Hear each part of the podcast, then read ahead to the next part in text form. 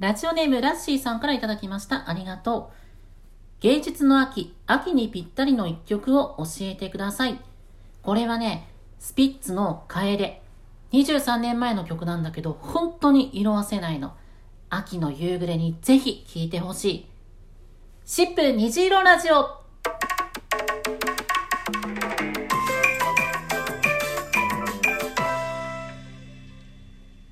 どうもこんにちは。シップ虹色ラジオ第13回のお時間です。お相手はシップスタッフのあずきです。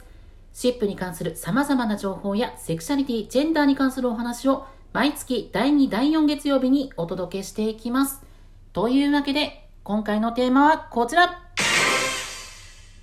セクマイと仕事、職業選び、就活編。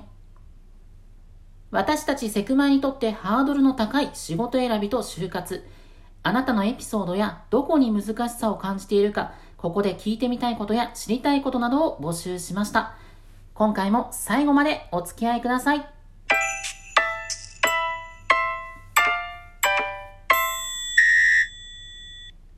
さて、今回もお便りを紹介しながら進めていくね。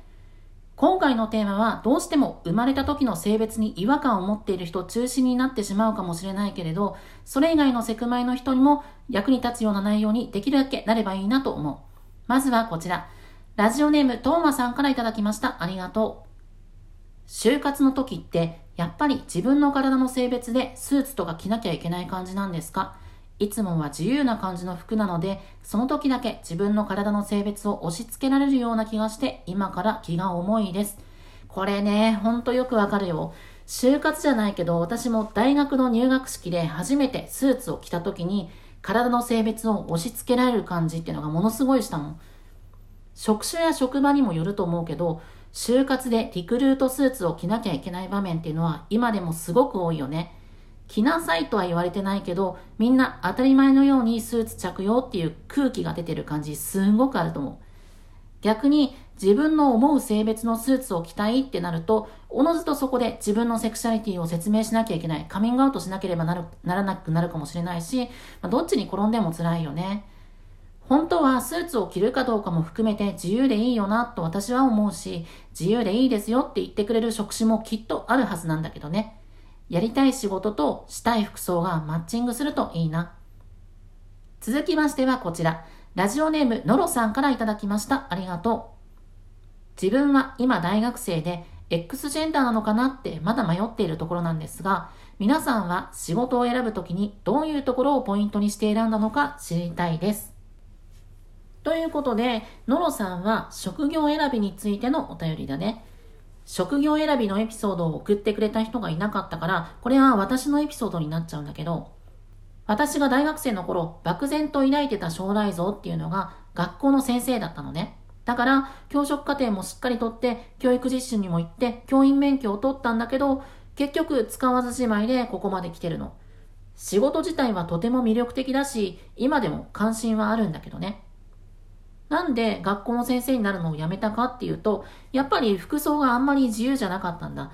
毎日朝早く起きて、スーツを着て学校に行くっていう毎日を私はイメージできなくて、かといって思う性別で働きたいっていうことを学校で言えるっていう自信も当時の私にはなかったのね。なら、ある程度服装が自由な職種を探そうと思って、で、大学院に進んで別の資格を取って今に至ります。教員免許もそうだけど、やっぱり資格を持っているっていうのは強いと思う。スキルさえ磨けば、ある程度どこでもやれるからね。資格を持っていなくても、特に性別に違和感を持っている人は、服装自由な職場を選ぶ人がとても多い気がする。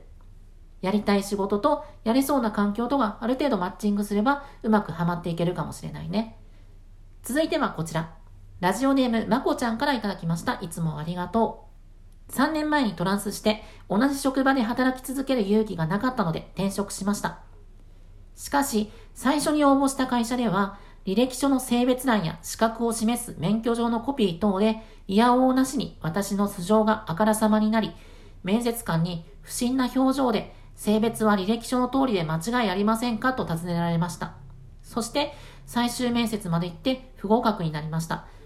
気を取り直し、その後の2社応募しましたが、書類審査で落とされ、やっぱりトランスじゃ就職できないのかなと疑心暗鬼になっていると、娘が、その写真じゃ不合格に決まってるじゃんっていうので、えー、履歴書の写真を撮り直しました。その後応募した2社に合格しました。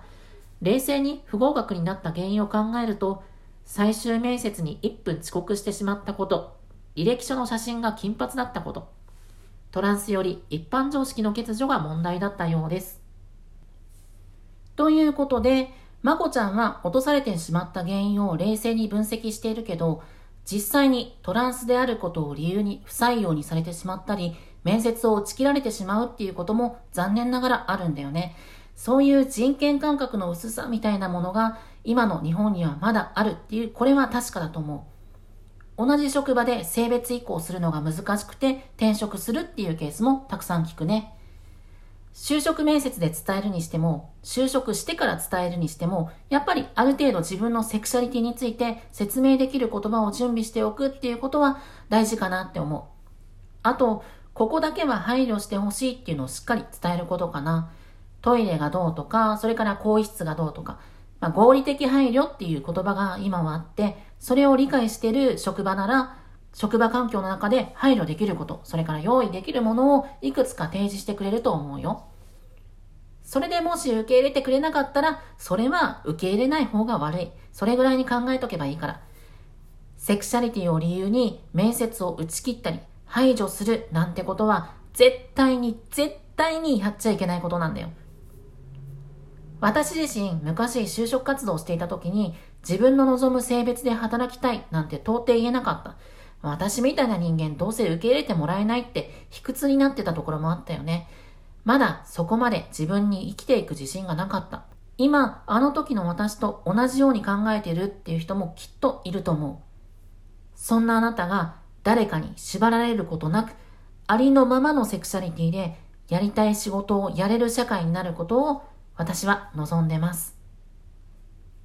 で、今回いただいたお便りの中には、職場でのカミングアウトに関する内容のものも結構あったのね。ただ、今回は就活や職業選びっていうテーマが中心なんで、カミングアウトについてはまた別の機会にお話ししていきたいと思います。もちろん今回いただいたお便りもその時しっかり紹介するね。あ、ところで、私学校の先生になろうか考えてたって話さっきしたじゃん実は私、それ以上にやりたい仕事があったの。ラジオのパーソナリティなんだけど。まさかこんな形でやりたいことができるっていうのは当時は思わなかったよね。何がどこで繋がるか本当にわからないよね。